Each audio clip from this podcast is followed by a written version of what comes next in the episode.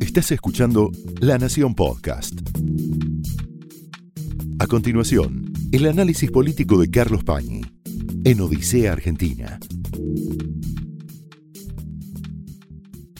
Muy buenas noches, bienvenidos a Odisea.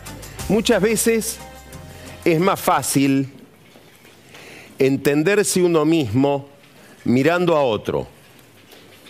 Rasgos, peculiaridades que caracterizan a alguien se ven más nítidamente en el espejo de otro. Y el espejo de Brasil nos puede permitir observar similitudes y como siempre parece, aparece con las comparaciones, siempre sucede con las comparaciones, diferencias. Cuando se comparan momentos históricos, cuando se comparan países, sociedades, la política en uno y otro lado, daría la impresión al comienzo de que hay aires de familia que, que están, pero enseguida sobresalen, resaltan las diferencias. Brasil, este Brasil de hoy, este Brasil de las elecciones de ayer, como sabemos, es un Brasil partido en dos, muy distinto del que conocimos durante décadas, durante prácticamente un siglo. Es raro ver que la sociedad brasileña está tan polarizada. Cuando uno mira los mapas electorales de Brasil de las últimas décadas, de las últimas 10 elecciones, en general, el que ganaba, ganaba en todos los estados, se imponía un solo color, aunque ganara por poco, pero era un triunfo geográficamente homogéneo. Desde hace algunas elecciones, y en esta que se acaba de celebrar ayer muy marcadamente, lo que vemos no solamente es una polarización política, sino una polarización geográfica que se superpone o que expresa una polarización social.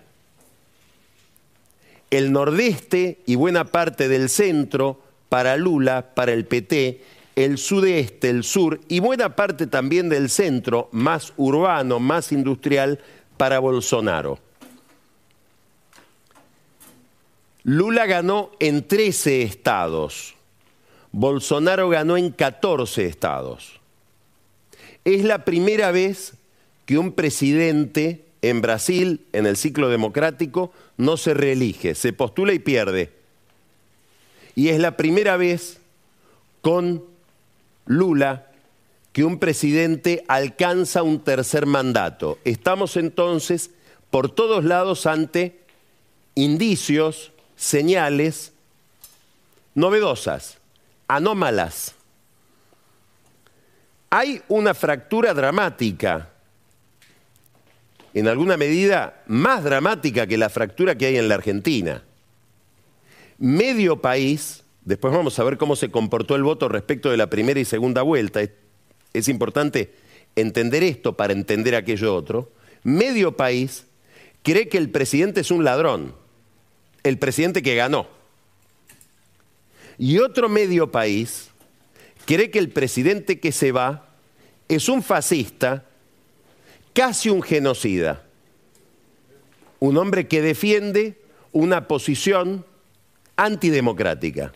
Y no le falta razón por lo que ha sido durante todos estos años el discurso de Bolsonaro. Por eso, para buena parte del pensamiento democrático brasileño y también internacional, quedó como una cuestión secundaria la ética el comportamiento de Lula en temas como Lavallato o Odebrecht para privilegiar el sostenimiento del orden democrático que muchos creían amenazado por la continuidad de Bolsonaro. Entre esas personas hay gente tan valiosa, modélica para la democracia brasileña como por ejemplo Fernando Enrique Cardoso, que saludó ayer el triunfo de Lula como un triunfo de la democracia. Es cierto que ese triunfo de la democracia esconde o pone de costado una alta tolerancia de la sociedad, de una parte importante de la sociedad brasileña hacia la transgresión. acá pasa algo similar en Brasil con Lula a lo que ha pasado en la Argentina con Cristina Kirchner. Propios y ajenos se sorprendieron en el año 2017 cuando Cristina gana las primarias como senadora, año 2017, en las primarias le gana a Bullrich, por poco, pero le gana, con los bolsos de López todavía dando vueltas por la opinión pública, con la memoria de la corrupción muy vigente, y sin embargo gana. Hay muchos mensajes que el, de la elección brasileña que el kirchnerismo interpreta como dirigidos a él, al kirchnerismo, aunque no lo sean. Por ejemplo, sale corriendo Alberto Fernández a ver a Lula, a saludar a Lula. algunos los indigna. Dicen como un presidente de la nación con varios ministros va corriendo, toma un avión a saludar a un presidente electo. Bueno, había que ir corriendo, no solamente por lo que Lula puede significar para Alberto Fernández, recordar que cuando se firmó el acuerdo con el fondo, hubo un tuit de Lula diciendo esto no es un ajuste, es decir, Lula se alineó con la Casa Rosada y no con Cristina Kirchner ni con la Cámpora. Pero había que ir rápido para que no gane de mano Cristina Kirchner en la apropiación del triunfo ajeno. Miren cómo fue la escena.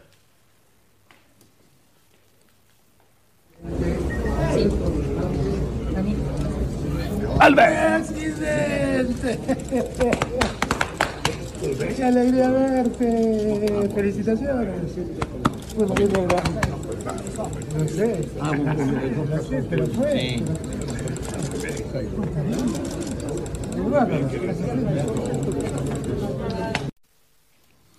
No para de abrazarlo, es como que se lo quiere llevar. Apurado, ¿para qué? Para frenar lo que, como dijimos, en el momento en que se produjo la primera vuelta, iba a desencadenar el triunfo de Lula en el kirchnerismo un operativo clamor a favor de la postulación de Cristina Kirchner como candidata a presidenta del 2023. Y hay que decir que Cristina Kirchner, habría que decir una vez más, le ganó de mano a Alberto Fernández. Porque esto que mostramos recién ocurrió hoy, pero esto que vamos a mostrar ahora ocurrió ayer. Mire. Argentina, Argentina.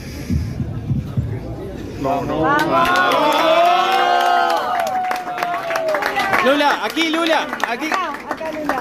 Gracias, Cristina, Argentina. ¿Qué dice ahí? Lula lo recibe Alberto Fernández después de haberse puesto la gorrita CFK 2023. Obviamente es un hombre que está sumergido en la política brasileña, una campaña extenuante, ayer se lo vio muy cansado, no tiene por qué saber que al ponerse la gorrita Cristina 2023 está diciendo tácitamente no Alberto 2023. Es decir, ya llegó perdiendo Alberto a Brasil, a, Brasil, a San Pablo. Y aquí hay que decir que habría que pensar en Guado de Pedro I, Daniel Jolie, cero, porque el encargado de llevar la gorrita fue el ministro del Interior, que como sabemos no trabaja, y esto es una rareza que habrá que ver si los brasileños entienden, no trabaja siendo el ministro del Interior para la candidatura del presidente. Trabaja para la candidatura de la vicepresidente o en todo caso para su propia candidatura presidencial. Y Jolie, tratando de ubicarlo a Alberto Fernández en la escena, después de que el propio Jolie tuviera un distanciamiento con Lula, que tiene muy anotado y se lo hizo saber gente de Brasil al gobierno argentino el alineamiento para ellos exagerado con Jair Bolsonaro, cosa a la que Jolie obviamente contesta, bueno, soy embajador, tengo que defender los intereses de la Argentina y no los de una facción, por lo tanto me tuve que hacer amigo del presidente, Bolsonaro. no son los únicos detalles de una interna que se exporta, que exportamos a Brasil y decodificamos y le cambiamos los significados a la historia brasileña y a la política brasileña viendo solo nuestra historia. O esto es lo que hace en todo caso el kirchnerismo. Queda un poco masa relegado en todo esto. Vamos a hacer una nota al pie de página. Vamos a ver mañana, muy probablemente, una campaña,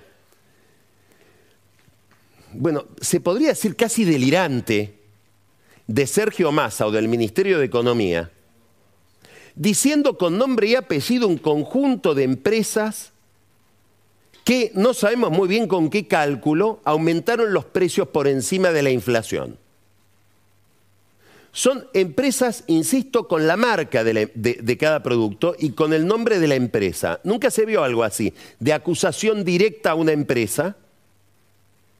Y esto llama más la atención porque en algún caso son empresas competidoras de otras empresas cuyos dueños son íntimos amigos de masa. Entonces siempre hay una ambigüedad de si lo que se quiere es presionar, escrachar frente a una política de precios que no tiene que ver con lo que hacen las empresas, sino con la macroeconomía disparatada que tiene hoy la Argentina, gobernada en ese campo por Sergio Massa, o también hay alguna picardía detrás en ese escrache. Eso siempre va a quedar Em, como un signo de interrogación, sobre todo cuando se personalizan estos ataques. ¿Para qué lo hace Massa? Para quedar bien con Cristina. Tal vez no esté en el espíritu del hacerlo. Pero él también quiere mostrarle a Cristina Kirchner que él enfoca el problema de la inflación del modo en que ella le indicó hace más o menos 15 días con un tuit, presionando a las empresas interviniendo más, porque él también quiere ser la encarnación de este oficialismo para el año 2023 y que no sea solo una pelea entre Alberto Fernández y Cristina Kirchner o quien Cristina Kirchner designe. Hay más cosas que miraba el kirchnerismo en el espejo de Brasil. Una sobre todo, la gente de Cristina. Había mucha gente de Cristina ayer en San Pablo, en el cierre de la elección. ¿Y qué vieron en ese palco? algo que los alegró. Dilma Rousseff, expresidenta de Brasil del Partido de los Trabajadores, es decir, expresidenta del PT que ganó la elección, ni la nombraron, ni la nombró Lula. ¿Qué quiero decir? Es una especie de modelo de comportamiento de lo que el kirchnerismo haría con Alberto en una situación similar. El lugar que le corresponde a Alberto en la coreografía. Estar ahí y casi ni mencionarlo, que es lo que hizo Lula durante toda la campaña, no hablar de Rousseff.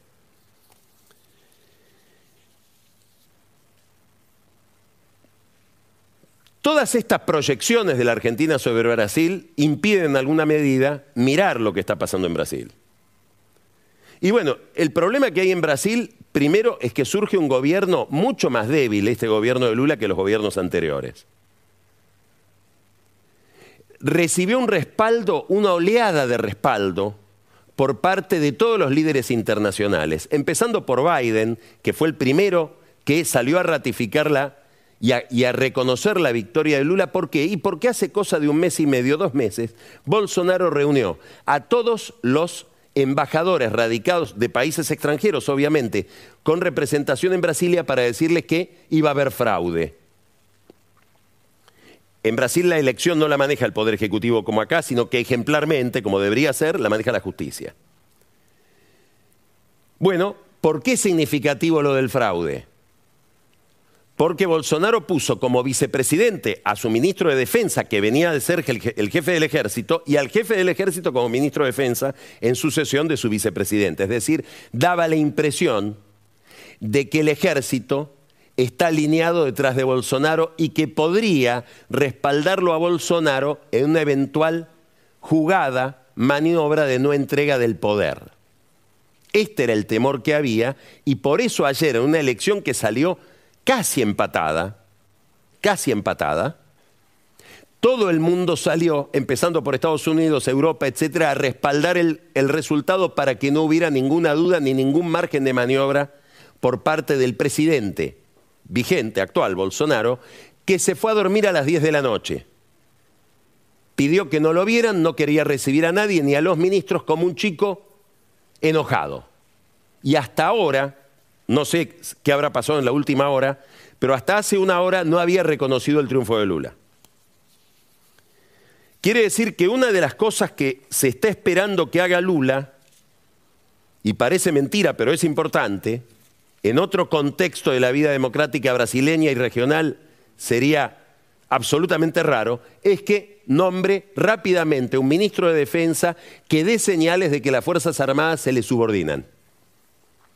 Después tiene que nombrar al ministro de Hacienda, que siempre es una incógnita con el PT, a pesar de que, como le escuché una vez decir a José Dirceu, que era su mano derecha cuando empieza el ciclo Lula, después se tiene que ir por temas de corrupción, Dirceu decía, Lula no es un hombre de izquierda, es un sindicalista, que entre el acelerador y el freno elige siempre el freno. Aquí hay una imagen distorsionada de ese hombre. Se parece más a nuestros gordos que a un líder revolucionario. Aún así, es importante que despeje la cuestión del Ministerio de Hacienda. ¿Por qué? Y porque queda en Brasil, sobre todo por la campaña muy eh, dadivosa que hizo Bolsonaro y a pesar de eso no le fue bien, regaló mucha plata, plan platita, se abre una incógnita muy importante en el tema fiscal en Brasil. Y lo otro que es muy importante es cómo va a negociar con el Congreso, porque le queda un Congreso muy enfrentado desde la derecha. Por lo tanto, de acá hasta febrero, los brasileños creen que no va a haber la formación de un gobierno, que no va a poder armar gabinete Lula. ¿Por qué? Porque el gabinete va a tener que reflejar las alianzas que haga en el Congreso, donde va a tener que quitarle a Bolsonaro una parte de lo que ellos llaman el centrón es decir, los partidos de centro-centro-derecha que hasta ahora adhirieron a Bolsonaro y que podrían sostenerlo a Lula si hay un buen acuerdo y si él reparte bien los cargos en el Poder Ejecutivo. Me interesa destacar otra cuestión de Brasil porque eso sí ilumina mucho la escena local y tiene que ver con números.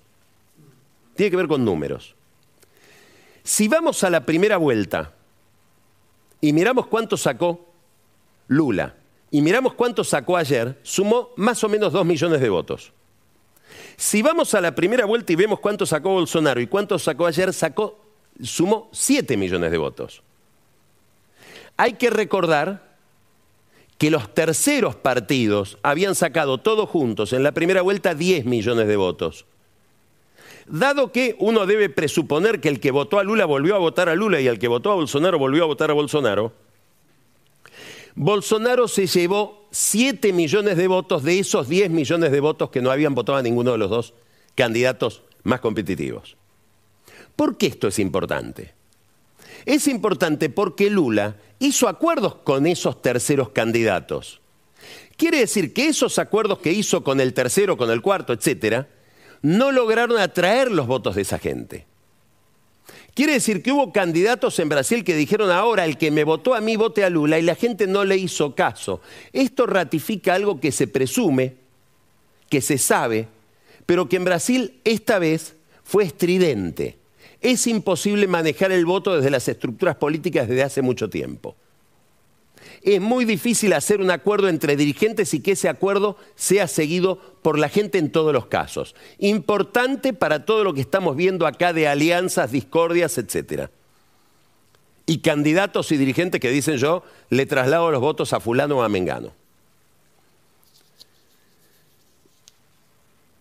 José Manuel de la Sota, que fue un político profesional de primera magnitud, todos lo recordamos, decía, solo hay dos personas que pueden transferir sus propios votos. Uno soy yo, decía, tengo 500 mil votos que los mando donde quiero. Y la otra es Cristina, que tiene aproximadamente 3 millones de votos que los manda donde quiere. Todo lo demás es voto suelto y hay que trabajarlo todos los días. Insisto en que hay un malentendido en los que quieren en la Argentina ver a Lula como un dirigente revolucionario y basta mirar el discurso que hizo ayer Lula un discurso largo, leído raro en un político carismático, profesional como él, quiso leer. Y fue un discurso donde habló de varias cosas. Primero, unidad, unidad y unidad. Es obvio, le está hablando a ese Congreso opositor que tiene, en un país fracturado como estamos diciendo. Segundo, nombró a un solo país, Estados Unidos, y dijo que quería que Brasil se reincorpore al mundo de nuevo y se abra la cooperación internacional. Hay que recordar que, contra lo que dice la leyenda, el último periodo de Dilma Rousseff en convivencia con Cristina, cuando coincidieron los dos mandatos, fue pésimo en la relación entre ellas. ¿Por qué? Porque Dilma Rousseff, igual que Lula, quería firmar un acuerdo con Europa al que Cristina se resistía y se sigue resistiendo. Es ese acuerdo con Europa que Alberto Fernández dijo insólitamente, le dijo a, Josep Borrell, el, el canciller europeo que estuvo la semana acá, yo no sabía que teníamos un acuerdo con usted. Y el canciller tampoco. O sea, le dio la noticia de que no había preparado la reunión. Que no había ningún subordinado de él que le hizo una minuta sobre quién era Borrell y de qué iban a hablar. Pero lo más insólito es que no sabe que se firmó un acuerdo con Europa que lo firmó el gobierno de Menem del que Alberto Fernández formaba parte. Es decir, un papelón a nivel internacional. Vuelve con Lula la presión, que es una presión en alguna medida del empresariado brasileño para abrir la economía. Después de este tema, pero en términos generales, vamos a hablar con nuestro invitado de hoy, el doctor Jorge Eduardo Bustamante, que escribió hace 35 años un libro que tiene una vigencia extraordinaria, tanto que lo volvió a editar, La República Corporativa, el país cerrado, la riqueza hecha a partir de decretos de los gobiernos. Esa va a ser la discusión que va a haber entre Lula y Alberto Fernández en el periodo que viene, que tiene que ver con la apertura de la economía.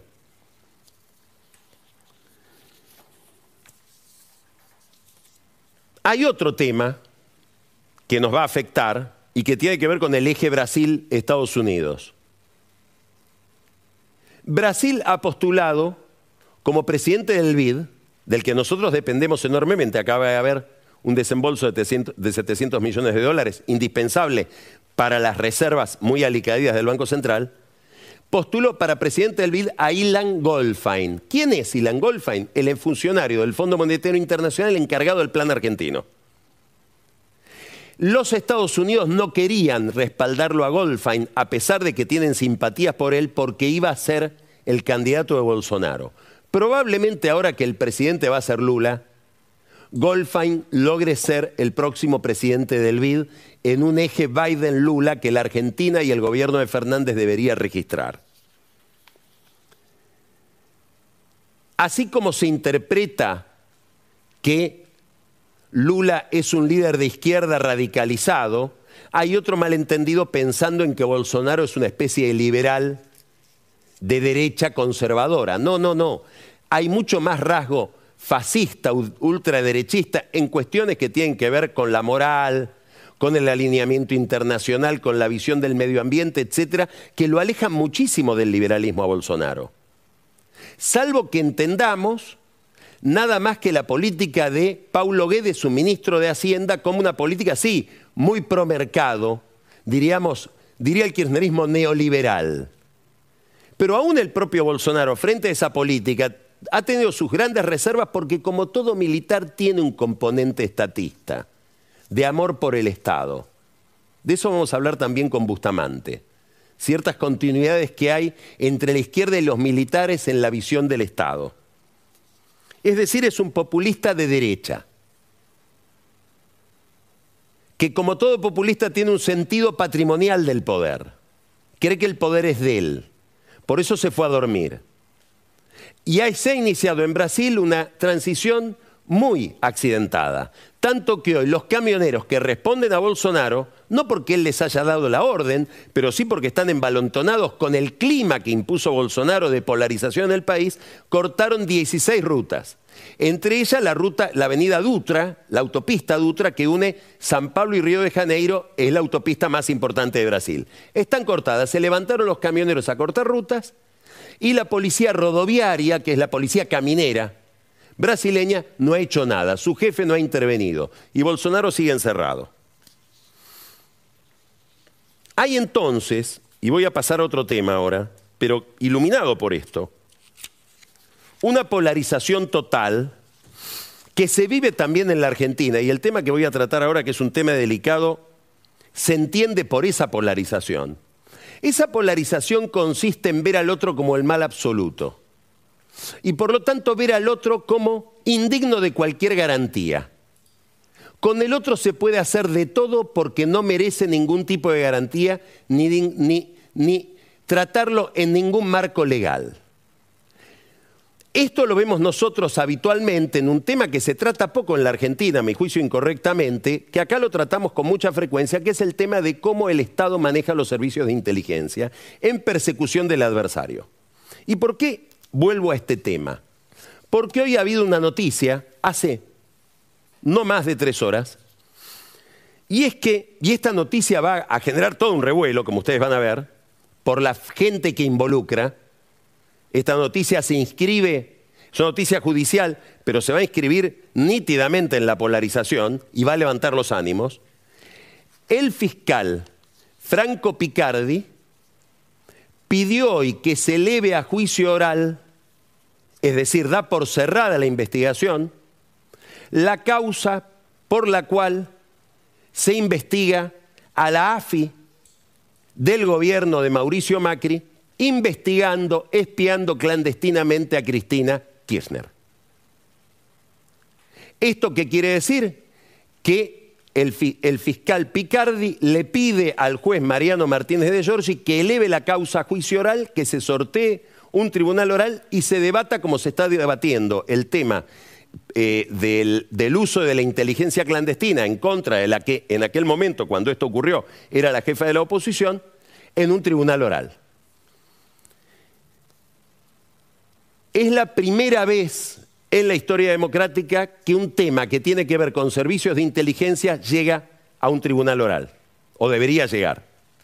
Acá están procesadas cuatro personas, las principales, que son Gustavo Arribas, que estaba al frente de la AFI, Silvia Magdalani, que estaba, era la segunda, Alan Ruiz, que era el jefe de operaciones especiales, y Martín Coste, que era el jefe de, de contrainteligencia.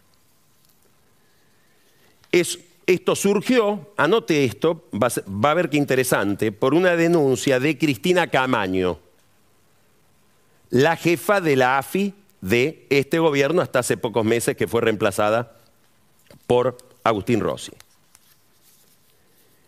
¿Qué se investigó acá? Que el 7 de agosto del 2018 se detecta que hay espías vigilando el Instituto Patria y vigilando la casa de Cristina Kirchner. Se lo filma, gente de Cristina Kirchner lo filman, hacen la denuncia, se inicia una denuncia. Y Arribas y Magdalani van a la comisión bicameral diciendo todo esto se está haciendo con una orden judicial. Hasta el día de hoy no apareció esa orden judicial, es decir, se hacía sin orden judicial. ¿Qué excusa dan de por qué la espiaban a Cristina Kirchner para garantizar que no hubiera un atentado terrorista, sobre todo en el marco de la reunión del G20 que se iba a realizar en el 2018. No le avisaron a la custodia de Cristina Kirchner que podía ser víctima de un atentado terrorista. Tampoco le avisaron a la Policía Federal, es decir, daría la impresión de que sabían que había ahí una presunta víctima de un atentado terrorista, pero nadie le avisó para que se cuide. Cuando se los investiga, muchos de estos espías le echan la culpa a sus jefes. Y dicen, ¿y qué le daban? ¿Qué orden le daban? No, nos daban la orden de vigilar y ver si aparecían bolsos, si había gente que entraba y salía con bolsos. Esta es una denuncia, una causa que se siguió por espionaje clandestino y algo más, falsificación de documento. ¿Por qué? Porque en su infinita torpeza estos espías presentaron como pruebas de por qué tenían que investigar un sobre con una cantidad de documentación. El sobre está fechado, supongamos 7 de agosto, y la documentación es posterior al 7 de agosto. Si la antedataron la fecha del sobre. Todo falsificado. Se grababan entre ellos, los más viejos, los más pillos, grababan a los más jóvenes, Y estos más jóvenes decían, no, a mí me manda eh, Ruiz, que a su vez lo manda Magdalani. Todo eso está en la causa. Hay una novedad adicional, que es que por primera vez Picardi presenta, no, no Picardi, por primera vez en todo este tema de espionaje, Picardi presenta un segundo escrito donde pide, y esto va a generar mucho revuelo, que se lo investigue a Macri en todas las causas por espionaje. No porque fuera el jefe del Estado, sino porque Picardi sostiene que había un interés particular de Macri en espiar. Esto no lo hizo ningún fiscal todavía. Es la primera vez que sucede. Mañana seguramente o esta noche va a empezar a haber una reacción por parte del PRO y de Juntos por el Cambio por esta imputación. Obviamente, esto hace que el tema espionaje se meta de lleno en la campaña. ¿Por qué dije, miren bien, que la que hace la denuncia es Cristina Camaño, la jefa de la AFI de este gobierno hasta hace dos meses? Porque mientras sucede esto, insisto, hoy el fiscal Picardi pide que se eleve a juicio oral la causa por espionaje clandestino contra Cristina Kirchner, aparece de nuevo en escena el tenebroso Jaime Estiuso, Antonio Horacio Estiuso. Y dice, he leído cosas en los diarios por las cuales quiero declarar de nuevo en la causa por la que se investiga al fiscal Nisman. ¿Qué vio en los diarios Estiuso? Que hay una cantidad de espías que fueron a declarar en la causa que investiga el juez Ercolini por la muerte de Nisman. Y esos espías respondían a su enemigo dentro de la AFI o de la Secretaría de Inteligencia en aquel momento, Fernando Pochino. Él debe temer que lo ensucien a él. ¿Por qué? Y porque Pochino y sus espías están complicados en el tema Nisman. ¿Por qué están complicados? Porque es bastante evidente que una vez que Nisman hizo su denuncia, la AFI lo mandó a espiar para ver con quién hablaba, quién le proveía información, etc. Y ahora Stiuso va en defensa propia, pero dice voy a dar información que va a complicar al kirchnerismo. ¿Qué información estaría manejando Stiuso? La información que viene de otra causa judicial. Escuche bien sin perderse, esto es una de espionaje. Una empresa Darkstar hacía investigaciones clandestinas, supuestamente, supuestamente, para una potencia extranjera, para Gran Bretaña. Investigando esto, este uso manda con una orden judicial, que primero le da el juez Torres, después le da el juez Ramos, después le da el juez Rodríguez, creo que ahora la causa está en lo del juez Lijo, con una, orden judicial interviene una cantidad de teléfonos, entre otros el de Pochino. Quiere decir que en la causa Darkstar se seguían las comunicaciones de Pochino. Cuando en la oficina que seguía las escuchas ven que hay un registro en esa causa de comunicaciones de Pochino presuntamente, esto no lo sabemos, pero muy presumiblemente, espiándolo a Nisman, borran todos esos registros. Y esto es lo que iría a denunciar Stiuso. Ahora, ¿quién es la que estaba al frente de esas escuchas oficialmente? Cristina Camaño, como fiscal en aquel momento dependiente de Alejandra Gil Carbó. Quiere decir que la misma Camaño que denuncia a la AFI de Macri por espiar a Cristina, ella también quedaría, subrayo el potencial, quedaría como encubridora del espionaje clandestino que llevaba adelante Pochino sobre Nisman. Este es el estado de los servicios de inteligencia dentro de la democracia, donde la clandestinidad es transversal, donde el que denuncia también es denunciado. Y todo esto se debe a que lo vemos como totalmente natural, porque medio país cree que está muy bien espiar a Cristina y medio país cree que está muy bien espiar a Nisman, si se había metido con Cristina. Es decir, hemos perdido la noción de la legalidad, no solo toleramos la transgresión del que roba recursos del Estado y sin embargo puede seguir haciendo política. También toleramos la transgresión de este tipo de mecanismos que deberían ser extraordinariamente cuidadosos o cuidados. Este es, el resultado de la polarización, de la misma polarización que vemos en Brasil. Vuelvo a Brasil. Y me interesa destacar un punto que sí puede ayudarnos a pensar la Argentina. Y ese punto es qué es lo que se está discutiendo en la política brasileña. Porque Lula, si miramos los números de Lula, sacó los votos que tradicionalmente ha sacado el PT. Ha habido una entrevista a una gran politóloga brasileña, María Herminia Tavares, en el diario Valor, donde ella analiza cuál es el debate político hoy en Brasil. Y ella dice, no se está discutiendo qué pasa en la izquierda, se está discutiendo quién lidera el antipetismo, que es una discusión muy parecida a la que se está dando en la Argentina. En la Argentina se está discutiendo se ha empezado a discutir, y esta es la crisis que hay dentro de Juntos por el Cambio. Después Vilota nos va a hacer un mapa de esta crisis, de esta interna que estalló especialmente este fin de semana con la reunión de los radicales y las referencias de Gerardo Morales a Macri. Lo que hay es una discusión respecto de quién lidera el antikirchnerismo. A diferencia de Brasil, en el kirchnerismo también hay una, fractura entre Alberto y Cristina. En el PT no, sigue siendo Lula el líder y nadie lo discute. Dilma no lo discute a Lula, Alberto la discute a Cristina. Por eso hay una reacción de mucha gente ligada a Cristina de decir suspendamos las pasos para no darle ese escenario a Alberto. Del otro lado hay una discusión respecto de quién lidera el antikirchnerismo. ¿Por qué?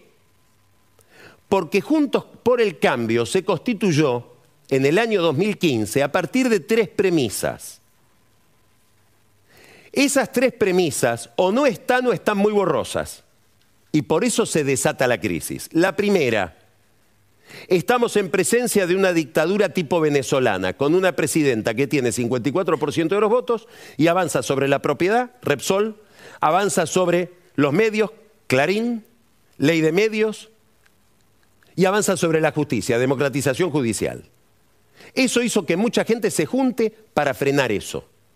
Si algo no puede considerarse hoy del gobierno de Alberto Fernández que sea una dictadura, puede ser cualquier cosa, menos una dictadura. Segunda peculiaridad, todos suponían que Macri ganaba.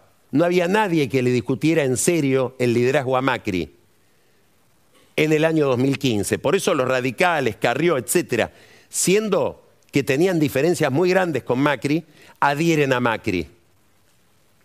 Y en todo caso, una interna, como aquella donde lo enfrentó Sanz y lo enfrentó Carrió, donde sacaron muy pocos votos. Era obvio que el líder era Macri, el líder electoral era Macri. Hoy eso está absolutamente en, tela de juicio, no solo por Macri, no se sabe quién es el líder electoral de esa agrupación, de ese colectivo. Aparentemente sería Larreta, que está en las mejores condiciones en términos de encuesta, pero no lidera al núcleo duro de su partido.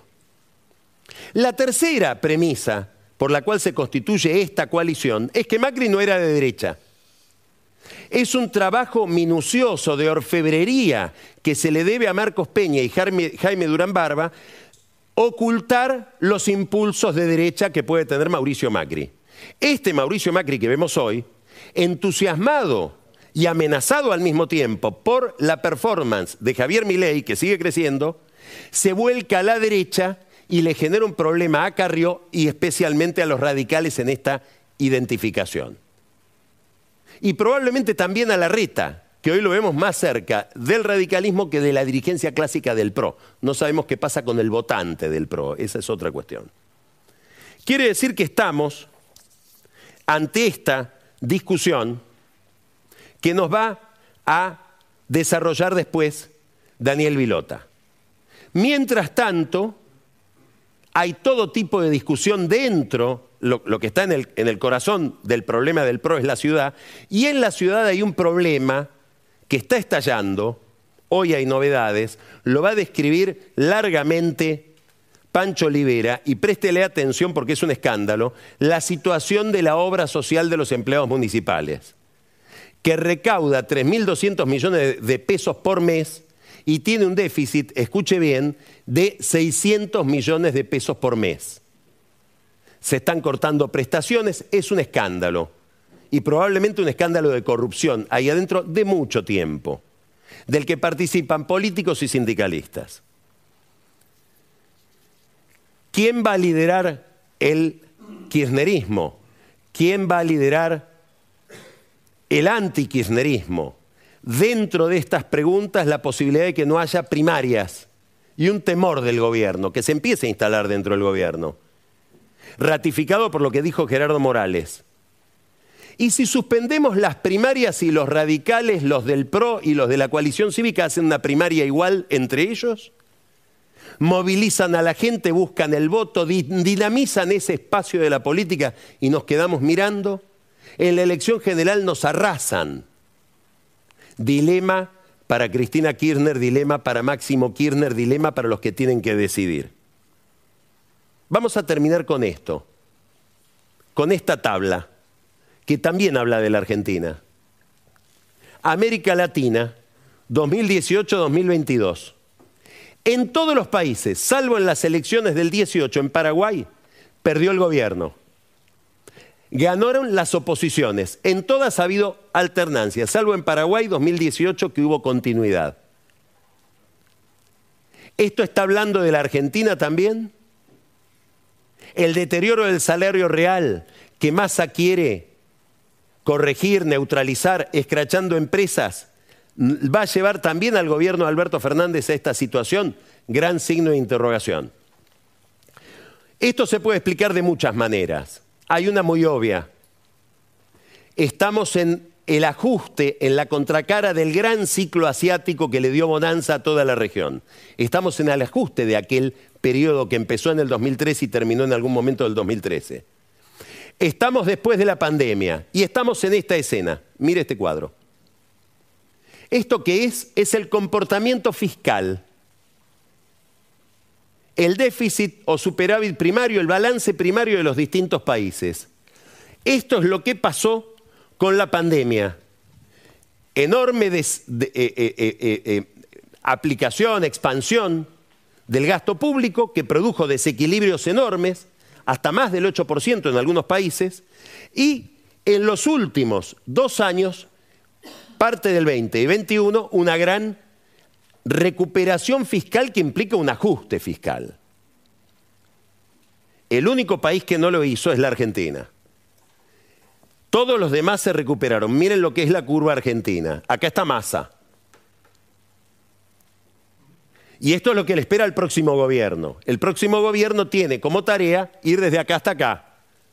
Por eso no se entiende cómo es que buena parte de la oposición se abstuvo y los radicales le votaron a favor el presupuesto a masa cuando ellos mismos decían que era un, presupuesto trucho. Esta es una clave de la elección de Brasil, esta es una clave de la elección de la Argentina y esta es una clave de lo que viene y de lo que nos espera. Esta es la brecha de los próximos dos, tres o cuatro años que tendrá que discutir el que venga, sea del partido que sea, con el fondo. Esto fue el análisis político de Carlos Pañi en Odisea Argentina, un podcast exclusivo de la Nación.